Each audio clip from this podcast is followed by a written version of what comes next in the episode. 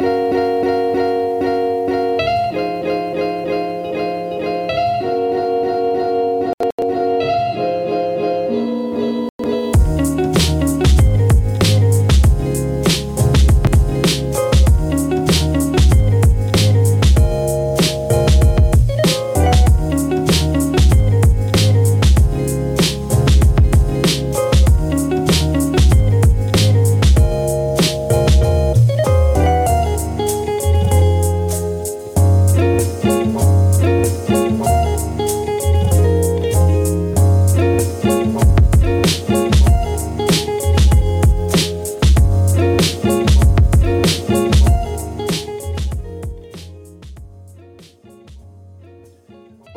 ¿cómo están? Soy Alessandro Leonardo y esto es Arras de Lona.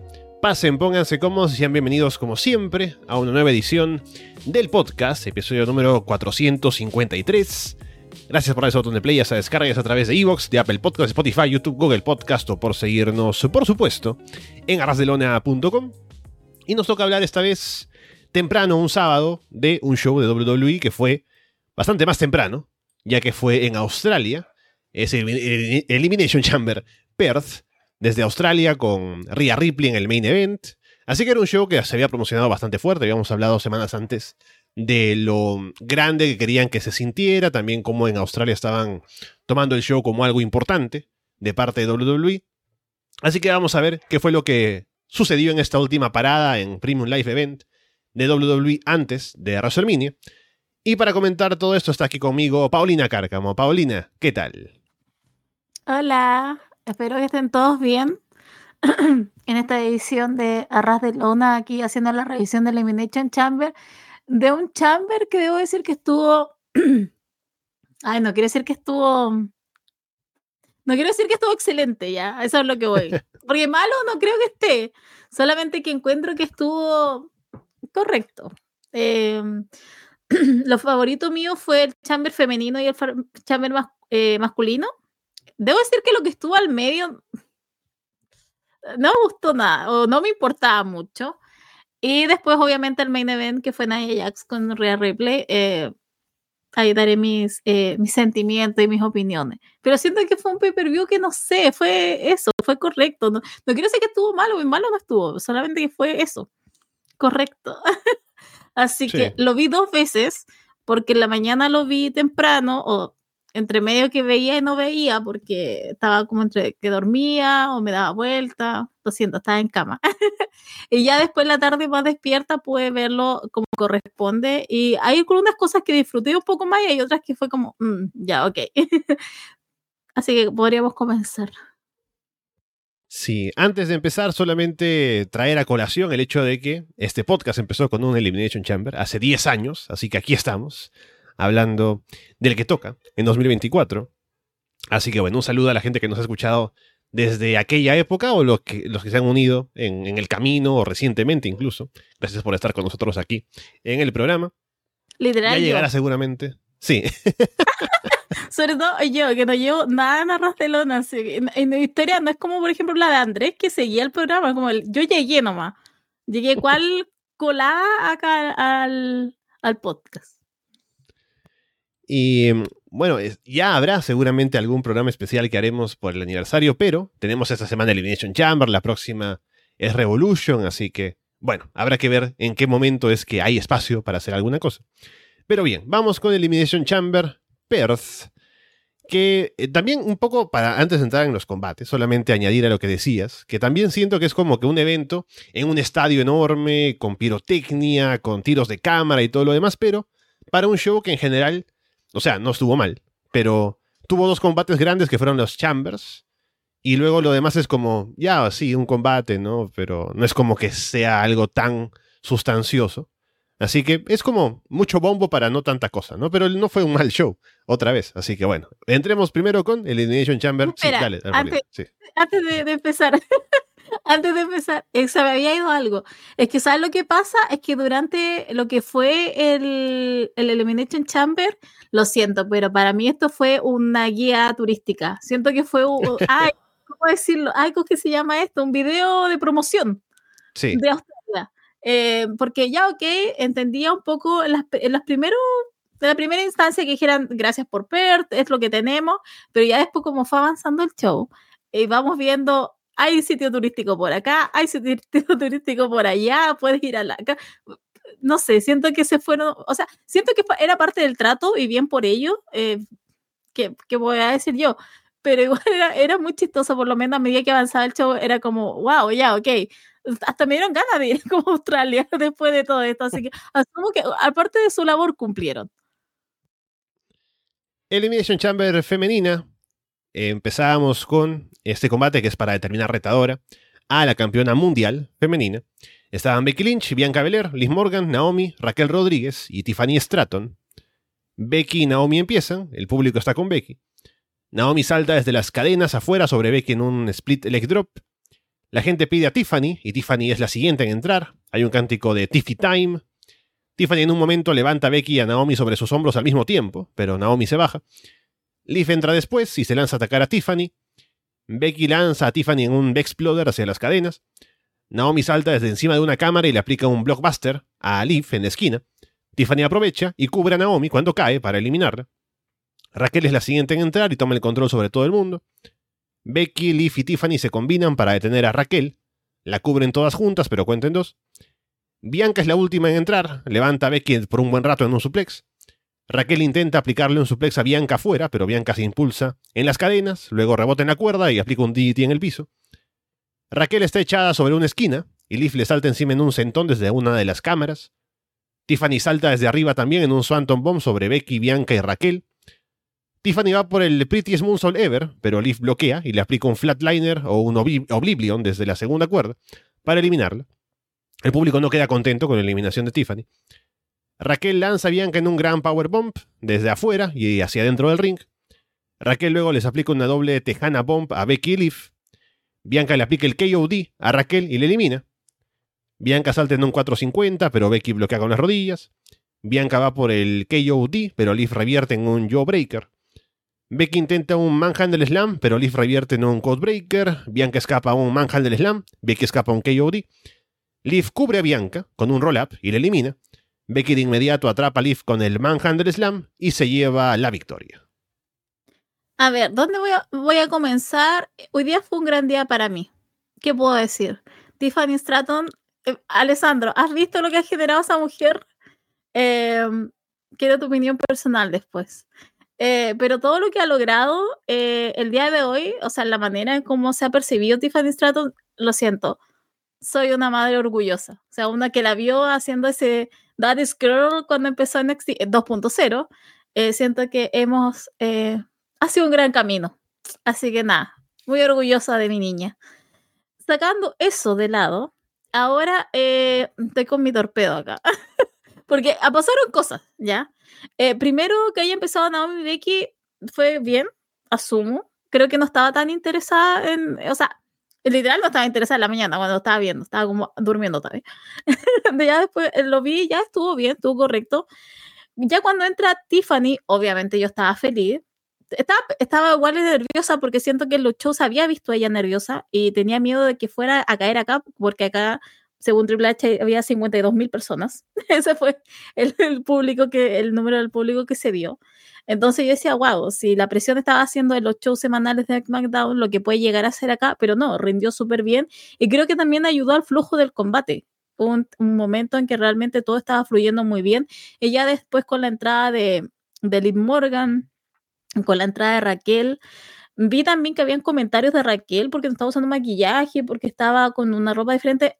Ustedes saben que yo soy la primera que me fijo con eso, pero hay que recordar que Raquel está con un problema de salud. Eh, tiene, ay, se me olvidó ahora, una especie de psoriasis, algo así. Y eh, claro, incluso con el sudor te empieza a salir brotes, eh, te empieza a quedar roja.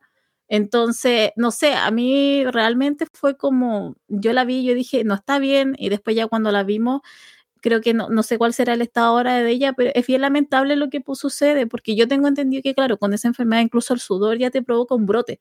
Entonces, muy, es muy doloroso y para ella también muy incómodo. Em, lo de Bianca, ya después hacia el final, también me gustó. Debo decir que el examen femenina, eso fue lo que me gustó, fue que todas brillaron de alguna manera. unas más que otras, obviamente. Eh, pero siento que todo fue un ritmo bastante eh, entretenido.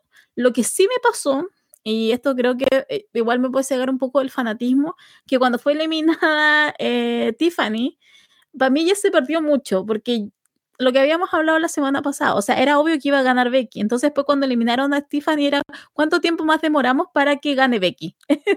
Eh, entonces, claro, era un poco mucho de eso, era de esperar qué es lo que viene después. Y al final, al final fue muy raro, porque Liv hace el pin a Bianca y después hace Eh, Becky y gana. Pero siento que debió haber sido un poco más inspirado ese, ese Liv y Bianca que hubiera quedado un poco más, más claro, si se puede decir, pero fue como tan deslucido para un combate que para mí había estado muy bueno y muy entretenido. Las dos veces que lo vi, de verdad que me entretuve mucho, y no solamente porque estaba Tiffany Stratton, no, ya, sino porque como estaban las otras chicas que también hicieron un muy buen trabajo. Para mí, creo que para mí esto fue lo favorito de la noche. Eh, así que, pero de verdad que encuentro que estuvo muy entretenido y creo que también recomendado para ver ahí en qué estado también está eh, la división femenina, por lo menos. Pero yo estoy contenta que haya ganado Becky Lynch. Si hay, hay gente que está como enojada, y yo digo, what, lo que tenía. Literal lo han dicho de todas maneras que se iba a ser el main event. Becky Lynch, a quien le duela, es una mujer muy importante. O sea, si no fuera por ella, literal, yo creo que no hubiéramos tenido a Tiffany Stratton este año en main roster y menos acá. Lo que ha ayudado también en el tiempo que tuvo en NXT. O sea, lo siento, creo que la mujer gana por todas partes. Y aparte, el combate con Rhea Ripley es como de las dos que debo decir que la, número uno y la número dos del roster femenino, entonces no están alocados de pensarlo ni, ni, ni enojarse. Y creo que pueden dar un gran espectáculo ese día. Así que yo, por lo menos, con el combate y con la ganadora, no estoy para nada eh, triste de lo que pasó hoy día. Sí, era lo esperable. Lo habíamos comentado también en los programas las últimas semanas que por ser lo esperable no es que sea malo, ¿no? Sino que tiene lógica y es el combate que es el justificado de que esté en WrestleMania entre las dos luchadoras más importantes, entonces es lógico que se haga, ¿no? Ya que tengamos un combate y que sea predecible el resultado, puede un poco tal vez quitarle algo de brillo a la parte final, pero eso no hace que sea un mal combate tampoco. Así que igual yo lo disfruté. Creo que hubo buenas actuaciones, empezando por Tiffany, que creo que, como decíamos también en la previa, era su oportunidad de lucirse, de mostrarse un poco más, y lo hizo, y no solamente en el ring lució, sino también mostró que el público está apoyándola, ¿no? Que está over con los fans, la quieren ver, eh, corean su nombre.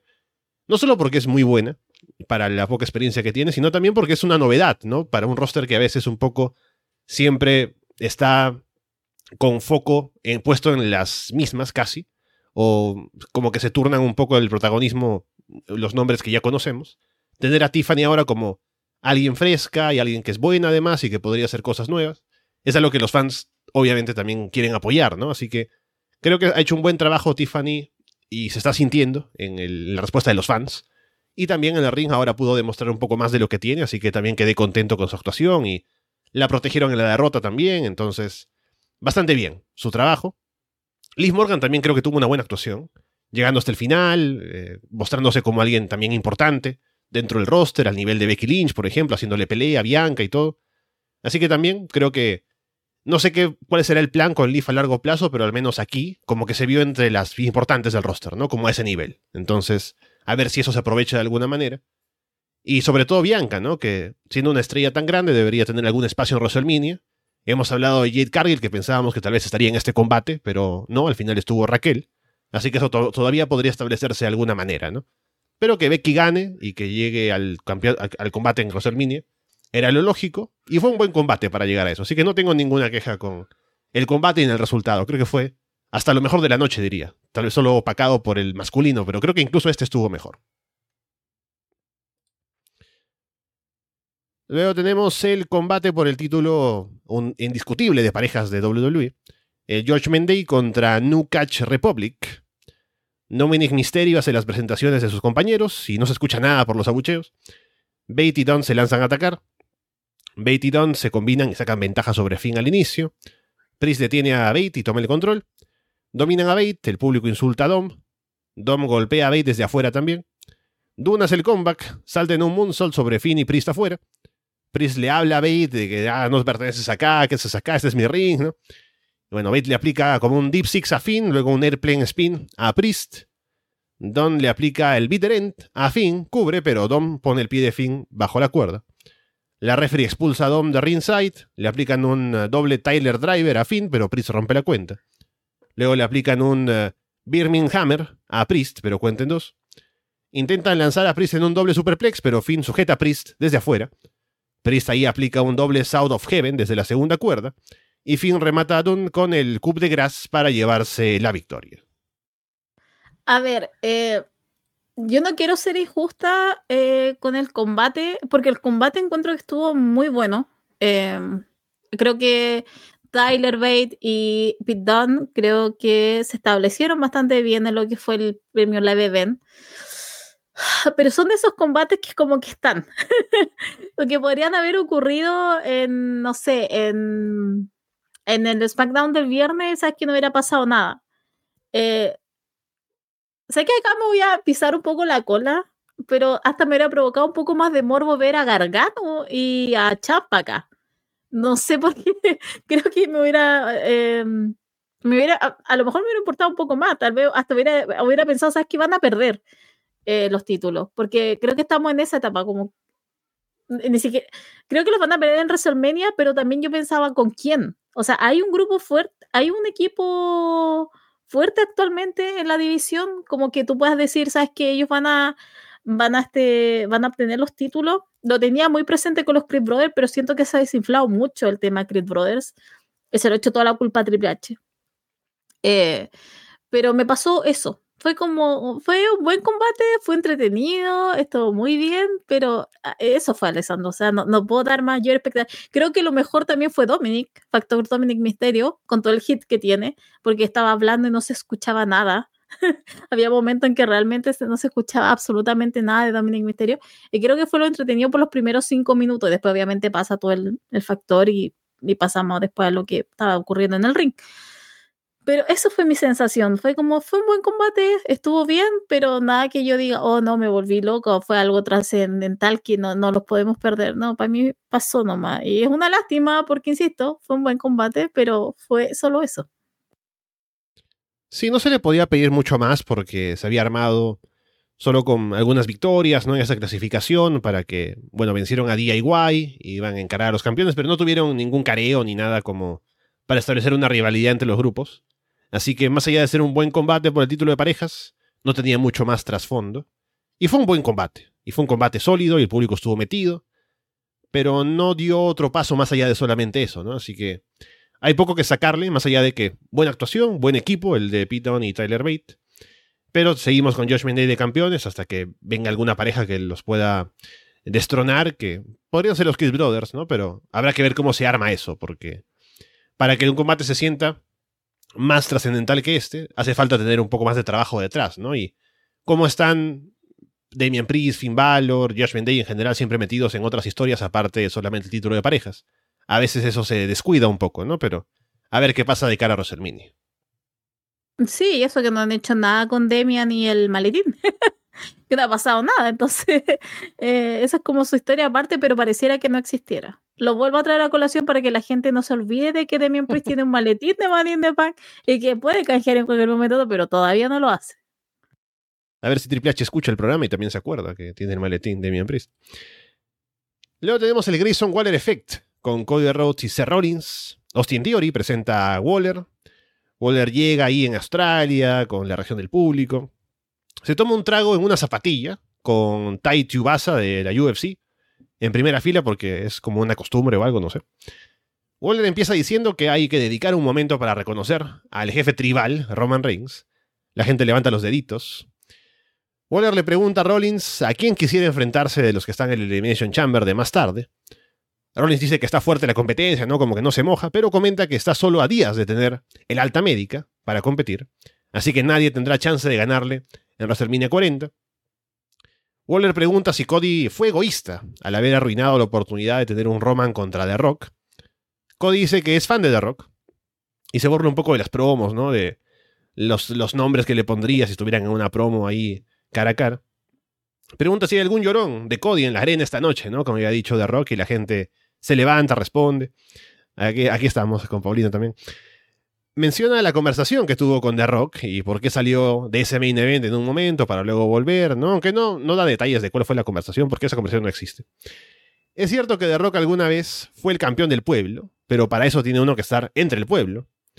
Tiene un anuncio que hacer, por cierto. Dice que The Rock lo abofeteó en la cara, y si bien va a enfrentarse a Roman en WrestleMania, hasta ese entonces tiene la agenda abierta. Quiere luchar uno a uno con The Rock en cualquier momento y cualquier lugar. Rollins dice que es momento de cortar la cabeza de la serpiente de una vez por todas. Aprecia el reto de Cody a The Rock, pero cuando se trata de The Bloodline, nunca es uno contra uno. Le asegura que cuando The Rock decida aceptar ese reto, Cody no estará solo. Theory le hace una catchphrase de The Rock a Cody, ¿no? Le dice como que, eh, que no importa lo que tú pienses, hace una de que finalmente llegó a Perth para terminar su historia. Y Rollins como que le sigue el juego, ¿no? Y lo anima a que haga la de If You Smell, pero cuando lo hace, lo lanza Rollins contra un cartel. Cody le aplica un Cody Cutter. Rollins remata con el Curve Stone a Theory. Y así cierra el segmento. Uy, a ver, creo que hay varias cosas. Uno, eh, lo de Waller con. Primero que Theory estaba en, el, en el ring. me sorprendió. Porque esto era Waller Effect. Eh, no era Waller Theory Effect. Entonces me quedó un poco eso. Ahí fue. Pero ya, bueno, al final después se entiende por qué. Eh, lo de Grayson Waller mencionando lo de Roman Reigns, hay que recordar que el día de ayer en SmackDown él tuvo un encuentro con Roman Reigns y Paul Heyman. Entonces yo creo que de ahí salió todo eso. Pero igual yo creí que iba a ser un poco más determinante. no sé, creí que iba a ser algo en contra Cody, contra Seth, pero quedó en eso. Ya después con el intercambio de Seth, Seth Rollins con ese canto de mierda que de verdad, Alessandro, yo cada vez lo aguanto menos. De verdad, yo ya no doy más. No doy más con ese canto, yo ya no puedo. O sea, estoy insoportable. Cody Rhodes también, me tengo que quedar con la entrada de Cody Rhodes, porque lo de Cody Rhodes no, es campeón, eh, no es nada, ah, obviamente, todos sabemos que es Cody Rhodes, pero you know what I mean. Fue demasiado grandilocuente, o sea, ese, eso era como si hubiera ganado algo en ese Super Bowl, creo que hacen tanto, tanto fuego artificial ahí, ahí entre tanta era como si si fuera, no sé, el, la leyenda, el campeón, ¿no? el presidente, ¿no? Entraba, firmaba los, los, autógrafos en, la rampa, un poco más besaba a los bebés, ¿no? O sea, eh, todo Cody Rhodes. No, o sea, obviamente People Champ, eh, pero de verdad que era como demasiado, porque obviamente uno espera la pirotecnia dentro de, de lo que es siempre la entrada de Cody pero no, gente, literal tenían afuera fuegos artificiales afuera del estadio como si hubiera terminado, no sé, la Copa Mundial. Era muy, para mí fue muy extraño. Ya, solo quiero hacer hincapié en eso. Todos sabemos que es la cara de la empresa a esta altura, pero too much. Eh, entonces, lo que me pasó, a ver, en la mañana cuando yo vi el, el, segmento, yo lo encontré entretenido. En mi segunda visita, eh, no sé si fue tanto, creo que se me alargó un poquito. Eh, y aparte porque al final yo no entendí en qué quedamos para WrestleMania. porque me va a adelantar un poco, gente, pero en el Elimination Chamber masculino tenemos un ganador. Y se supone que él va contra Seth Rollins en WrestleMania. Pero acá me hicieron mucho el teaser de que van a ir como parejas Cody y Seth Rollins contra La Roca y Roman Reigns también en WrestleMania. Entonces ahí es donde me produce la confusión. Y aparte, el problema es con Cody y La Roca ahora. Y siento que Seth Rollins está como muy metido, está como, yo también quiero, incluyanme, incluyanme. Y no es contigo el problema, Seth Rollins, es con Cody eh, y La Roca. Eh, entonces, ahí es donde a mí me quedó un poco de duda de qué es lo que pasaba acá en esta situación y qué es lo que al final llegó. Me pareció interesante si el segmento, Grayson Wilder es australiano, o sea, era pop seguro. Eh, después ya con lo que pasó con Theory también. pero ahí es donde yo quedé marcando ocupado hacia el final como ¿qué, a qué es lo que vamos realmente a WrestleMania. O vamos con el combate de Seth Rollins sólido, porque no creo que Seth Rollins vaya hasta las dos noches luchando. O al final nos quedamos con el eh, o Cody y la, y la, Roca, no sé, ahí en algún, no creo decir semanal, porque es imposible, pero eh, no sé, a mí me, queda, me quedó eso. ¿Qué, es, ¿Qué mierda pasa para WrestleMania? O sea, ¿por qué me hacen esto? ¿Por qué simplemente no me dan una respuesta y un camino fijo? Pero creo que sí, ahí queda un poco, un poco perdida. Pero fue un segmento bien, bien hecho. Insisto, se me alargó un poquito, a lo mejor un poquito más corto, pero obviamente tenían ahí a dos tiene a Cody Seth Rollins, que son amados por el público. Waller, que estaba haciendo ahí el anfitrión porque es su casa. Y bueno, Theory que estaba ahí, no sé por qué, obviamente para después llevarse todos los golpes. Pero fue eso. Creo que es, es la confusión de, de toda esta situación lo que me está matando un poco. Sí, eh, lo, lo, que hay que terminar pensando es cuál va a ser el plan ahora con lo que fue el objetivo del segmento, ¿no? Con el reto de Cody de Rock. Que la idea, por lo que dijo Cody, es uno contra uno. Pero con Rollins detrás y lo que estábamos pensando que podría pasar, podría ser ese combate. Porque yo pensé que directamente iba a decir, ya, he hablado con Rollins y ahora vamos a ir eh, combate de parejas de la primera noche de WrestleMania contra ustedes, ¿no? Y la segunda va a ser para los títulos mundiales que se defiende. Pero no fue así. Cody fue solamente a decir ya, combate contra The Rock cuando tú quieras, ¿no? Y eso quedará por, por decidir, seguramente. Porque van a promocionar alguna aparición de The Rock en algún programa semanal. Para decir ya, The Rock sale el próximo SmackDown en Fox para responder al reto de Cody Rhodes, ¿no? Y a ver qué cosa se va a plantear y demás.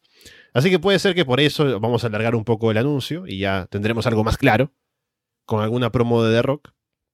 Pero sigo pensando que será ese el camino, ¿no? Un combate de parejas en la noche previa, en la noche primera de, de WrestleMania y la segunda tenemos los otros combates.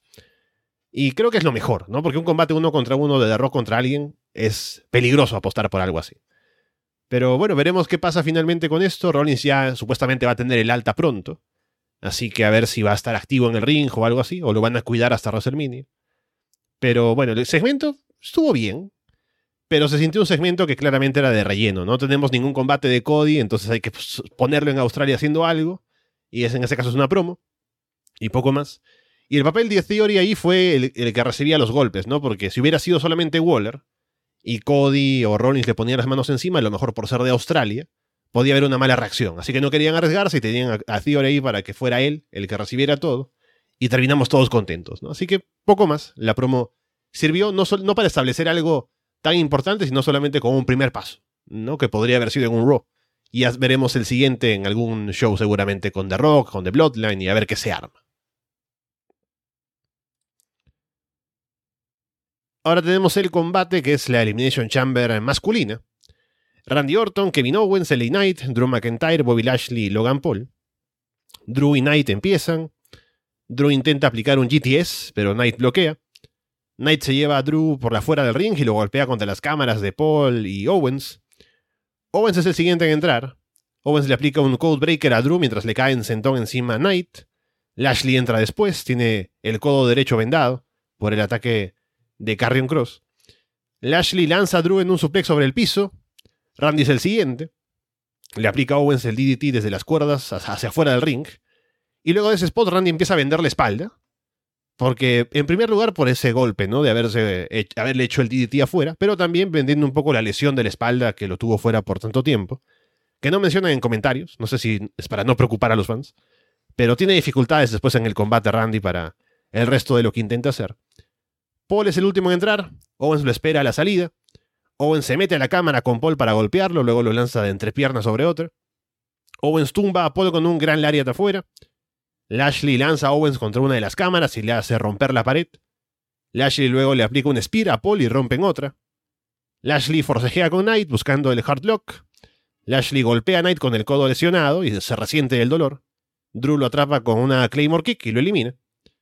Knight les aplica BFTs a Randy y a Drew. Cubre a Drew, pero AJ Styles de pronto aparece y lo golpea con una silla. Ella había aprovechado en entrar cuando estaban sacando a Lashley del ring. Ella le aplica el Styles Clash a Knight sobre la silla y Drew cubre para eliminar a Knight. Randy escapa a un pop-up powerbomb de Owens, bloquea el Stunner y aplica el RKO para eliminar a Owens. Paul salta en una plancha desde arriba de una cámara sobre Drew. Luego Paul se pone la manopla en la mano y se pone a hacer gestos, ¿no? Como a celebrar que, ah, voy a usar la manopla, ¿no? Y Randy lo atrapa en un RKO de la nada y lo elimina. Randy luego le aplica el RKO a Drew también, pero Paul regresa y no queda Randy golpeándolo con la manopla. Drew cubre y se lleva la victoria, así que es el retador de Seth Rollins para WrestleMania. A ver, sabíamos el resultado también. Sabíamos que iba a ir Drew McIntyre. Em, a ver, ¿cómo explicarlo? Eh, siento que. ¿Sabes qué me faltó acá? Me faltó una Tiffany. pero un Bron Breaker. Me faltó como alguien nuevo. me faltó carne nueva acá, carne fresca. Eh, siento que, o sea, son nombres grandes y no sé a quién podría haber sacado de acá como para hacer algo y haberlo metido, pero siento que algo así, me faltó como el factor nuevo. Em, ya, a ver, y eso fue lo que me pasó honestamente, porque ahí es donde se acabó un poco el hype con todo lo que estaba pasando. No para nada que decir, o sea, estuvieron muy bien los seis. Eh, insisto, son grandes. Cuando empezó Drew y LA Knight, tuvo bien la acción. Después ya cuando entró Owens, mejoró al mil por ciento. Con la llegada de Lashley, ya con Randy Orton, obviamente también. Lo de Randy Orton también, o sea, encontré que estuvo bien que estuviera vendiendo tanto la espalda. Eh, no me preocupé para nada porque sabía que era obviamente parte de lo que estaba sucediendo y en cómo iban manejando los tiempos y también cómo él iba quedando. Así que no, honestamente como que no me, no, no, no me asusté. y ahora con lo de, lo que sí me sorprendí fue con AJ Styles. ¿Cómo llegó? Eh, la manera en que atacó a LA Knight. Eh, sí estamos viendo un lado como más violento de Gestal, pero la, cantidad de sillazos que le metió Gestal es como es preocupante. Eh, ahí de todo lo que estaba haciendo, después obviamente de cómo eso desencantó para decantó, decantó, desencantó, eh, para que después llegáramos al momento en que quedaba Drew McIntyre eh, y Randy Orton. Con Randy se quedó, ¿cierto? No me quiero olvidar de eso. Quedó con Randy. Sí. Eh, entonces, porque igual yo no estaba, yo no estaba, eh, si hubiera ganado Randy Orton, como que tampoco me hubiera enojado. Como que siento que a Randy Orton le falta otro ron de campeón. Uno más digno del último que tuvo. Pero no sé, yo soy de las que piensa que debería tener algo más antes de retirarse. Eh, así que encuentro que estuvo entretenido, pero siento que me faltó como un factor nuevo. Ah, creo que a mí, a modo personal, ¿ya? Eh, como a modo personal, siento que me faltó eso un poco. Insisto, estuvo bien, pero sabíamos también que iba a ganar Drew McIntyre. Me gustó que también Drew McIntyre, creo que en dos, eh, por ejemplo, la de Lashley y, eh, me está y el Knight, se aprovechara. Como que no fue de él, por injerencia de él, sino que fue básicamente porque no sé, otro luchador lo dejó tirado. Y él se aprovechó e hizo el pin.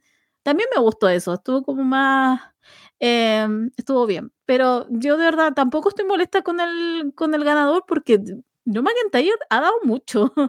encuentro que ha sido excelente, encuentro que merece, es más, creo que merece ganar en WrestleMania y basta de Seth Rollins por un rato. Creo que necesitamos una renovación por lo menos en ese título, porque ya tenemos al otro que ya lo tiene mil años. Entonces, ahora en este título necesitamos que haya una renovación. Yo no sé si va a haber renovación en WrestleMania. Mi corazón Ustedes saben cómo está pareciendo los nervios que yo voy a tener para que Roman pierda. No, ustedes no, saben cómo voy a estar. Pero creo que lo de Drew McIntyre sí merece eh, tener el oro en el hombro, en la cintura. Eh, merece ganar. Así que no, no estoy enojada con el ganador. Sabíamos, era lógico. Lo que sí, insisto, me faltó como algo un poco más nuevo en lo de los hombres. Creo que por ahí también ganó un poco mal de las mujeres. Así que, pero tampoco me voy a quejar mucho, pero son seis excelentes luchadores. Y insisto, estuvo bien, estuvo entretenido y también es un recomendado. Insisto, para mí lo mejor de esta jornada fue las dos Elimination Chamber, la femenina y la masculina. Así que, más allá de eso, no tengo nada más que decir. Sí, de acuerdo. Puede que también un poco no sé si el tema de expectativas, ¿no? O querer buscar, justamente como decías, algo que me sorprenda, es lo que hace que tal vez sienta que me faltó algo en la Chamber, pero no fue un mal combate. Ah, eh, creo que estuvo bien armado, hubo buena acción, estuvieron bien todos los participantes haciendo lo suyo. Así que no tengo ninguna queja específica, necesariamente. Solo es como que, bueno, tal vez se le faltó algo para elevarse a un nivel de un gran combate, de pronto más memorable, pero cumplió exactamente con todo lo que tenía que plantear. Y como decíamos en la previa también, tanto para este combate como para el femenino, no llega nadie de la nada, ¿no? O sea, creo que lo, lo que sí se le puede reconocer a Triple H, eh, ahora como Booker, es que hace un trabajo para que la gente se mantenga relevante, ¿no? Y que todos estén metidos en alguna cosa y tengamos este combate que se siente con seis luchadores que vienen de hacer cosas importantes y que están aquí, que todos dentro de cierto rango tienen alguna chance de ser retadores al título y te puedes creer que estén a la altura de poder estar ahí retando en, alguna oportunidad. Y claro, es el momento de Drew, por todo lo que viene haciendo y las promos y el personaje, así que era lógico que fuera él el ganador. Así que también me gusta el resultado. Y además me gusta además porque ahora con el personaje de Drew, él sale ahí como a predicar básicamente, ¿no? A decir que es el salvador de Salminia, el que está en lo correcto en lo que dice, en comparación a los demás que son hipócritas y qué sé yo. Pero luego él gana eliminando a, a LA Knight cuando lo ataca AJ Styles, ¿no? Y luego eliminando a, a, a, Randy al final porque entra Logan Paul otra vez, ¿no? Y es como que no se lo merece, pero aún así va a decir que es él el que tiene que estar ahí, que se lo merece y que todo lo demás. Así que me parece que eso alimenta también su personaje, así como cuando le ganó a Cody por intervención de, de Bloodline, ¿no? Y, todo eso. Entonces creo que eso hace que el personaje de Drew sea más interesante incluso. Y también yo estaría muy contento con que lo ganara WrestleMania. No sé si van a querer hacer esto de que ambos títulos mundiales se renueven a WrestleMania, pero no debería ser eso una excusa para no hacerlo, porque creo que es el momento tanto para que Drew sea campeón y también para Cody.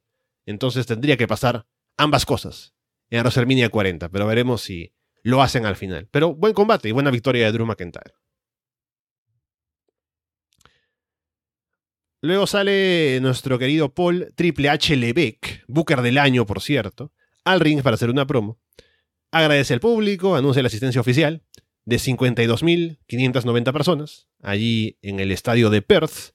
Así que, bueno, el detalle nada más, ¿no? De que ahora ya usa su nombre real eh, directamente en las apariciones que tiene como gerente directivo de WWE, que es para no decirle Triple H nada más en los shows, ¿no? Ahora es un directivo realmente y es una de las caras importantes.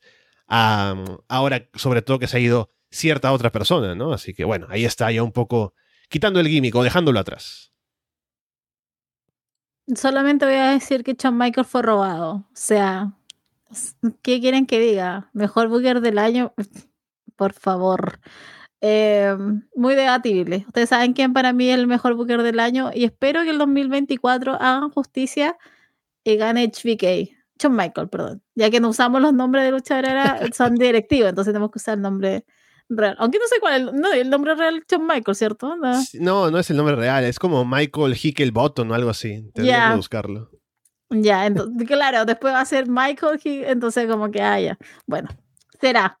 Pero eso solamente quería quería añadir. Bueno, mientras me carga Wikipedia acá, sí, es Michael Sean Hickelbottom. O sea, puede decirle Michael Sean, ¿no? Así que no pasa nada. Bueno. Main Event, título mundial femenino de WWE. Rhea Ripley contra Nia Jax. Rhea obviamente con una gran entrada, un gran recibimiento en Australia, con todo el bombo alrededor de ella, que es la protagonista de este show. Ria se impulsa desde las cuerdas y aplica un huracán rana, un poco saliendo a competir ahí contra Naya en agilidad. Naya detiene a Ria y le salta encima en un centón. Naya domina, aplica un curve stomp con los brazos de Ria atrapados. Naya se intenta sentar encima de Ria. Ria esquiva, así que Naya se lastima a ella sola. Y hay un cántico de My Hall. Ria intenta otro huracán rana, pero Naya la detiene y la levanta para un par de powerbombs. Naya aplica un Samoan Drop desde la segunda cuerda. Naya sube a la esquina para el aniquilador, pero Ria la levanta sobre sus hombros y la lanza de cara sobre el esquinero. Ria le aplica un Frog Splash a Naya. Naya lanza a Ria en un Samoan Drop sobre la mesa de comentarios y luego le salta encima desde una silla para romper la mesa. Yo estaba preocupado porque cuando se levanta en la silla, es la silla de los comentaristas, ¿no? Una que tiene las rueditas, entonces no se veía muy estable como para saltar. Pero salió bien, felizmente, el spot. Naya remata con el aniquilador en el ring, pero cuenta en dos. Ria lanza a Naya en un superplex y eh, termina rematando con el Riptide para llevarse la victoria. Uy, yo quedé. A ver, me pasó algo en la mañana que eh, cuando estaba viendo y terminó el chamber masculino, para mí había terminado el show. Eh, le juro, así como que creí que había terminado, estaba a punto de apagar la tele y de repente, eh, claro, recordé que no, viene el main event que Rhea Ripley con Nia Jax, pero literal creo que fue algo del sueño. Ya después estaba poco más preparada en la tarde para verlo, porque no pude verlo en la mañana. Entonces, después ya en la tarde lo pude ver. De verdad que estaba muy contenta. Ustedes saben, he sido, parte he sido parte de las burlas porque a mí me gusta Nia Jax, pero siento que la mujer anda bien, ¿ya? Em, hizo buena, fue competente, pero aquí era el espectáculo de Rhea Ripley. o sea, estaban en su no estaban estaban en su país, la gente estaba con ella mil por ciento. Para mí ella es la número uno de la compañía eh, en, en en mujeres. Yo creo que ella está mami on top, está ella arriba. Entonces, nada, que estaba, este, este Elimination Chamber estaba como, estaba cargando sobre sus hombros, eh, dio un buen espectáculo, insisto, Nadia yo no le voy a restar el mérito, menos yo le voy a restar mérito a la mujer, porque supo dar un espectáculo, pero obviamente esto era solamente para que ese, eh, fuera aún más grande el nombre de Rhea Ripley. Y es lo que me hace también pensar en lo que pueda pasar en WrestleMania ahora que se va a enfrentar a Becky Lynch, porque eh, yo creo que retiene eh, Rhea Ripley. Yo creo que no cambia de manos el título. Yo creo que con ellos sí va a cambiar. Yo creo que va a ganar Bailey en WrestleMania. Pero yo acá me la jugaría y yo diría que acá Rhea retiene. De verdad que me, como que siento que no hay por dónde quitarle el título y creo que tampoco tendrían por qué hacerlo, porque la mujer, o sea, está en un gran momento y nada más que decir. Siento que fue un main event, no digo que, no digo que fue el mejor main event de la historia, porque obviamente no lo fue, pero por las circunstancias en cómo estaban, una de las participantes, sobre todo una de las competidoras, creo que te daba, era make sense que estuvieran ahí en el main event y de cómo terminó también el primer live event. Así que yo no tengo nada malo que decir de lo que fue esto y a ver a Rhea Ripley con ese título mucho tiempo más porque insisto, yo creo que no lo va a perder en mucho tiempo. Sí, todo esto era para crear más un ambiente que otra cosa, ¿no? Con la entrada de Rhea Ripley, con el apoyo de los fans, su familia en primera fila y era todo diseñado para que este combate estuviera así como un momento importante, ¿no? El combate en sí mismo cumple, porque Naya tiene mucho hit y no luce mal, creo que ha mejorado bastante en comparación con la vez anterior que estuvo en la empresa. Así que se mostró bien, dominante, durante la mayor parte del combate, preparando el comeback o la recuperación de Ria. Y ríe en ese rol, pues aguantando, metiendo al público para recuperarse y aplicando el Riptide al tercer intento por el, no podía levantar a Naya, ¿no? Entonces funciona bien. Es un combate muy básico, pero que está bien llevado y el público está ahí acompañando, entonces funciona. Pero no es tampoco un gran combate ni nada, pero el momento está ahí, ¿no?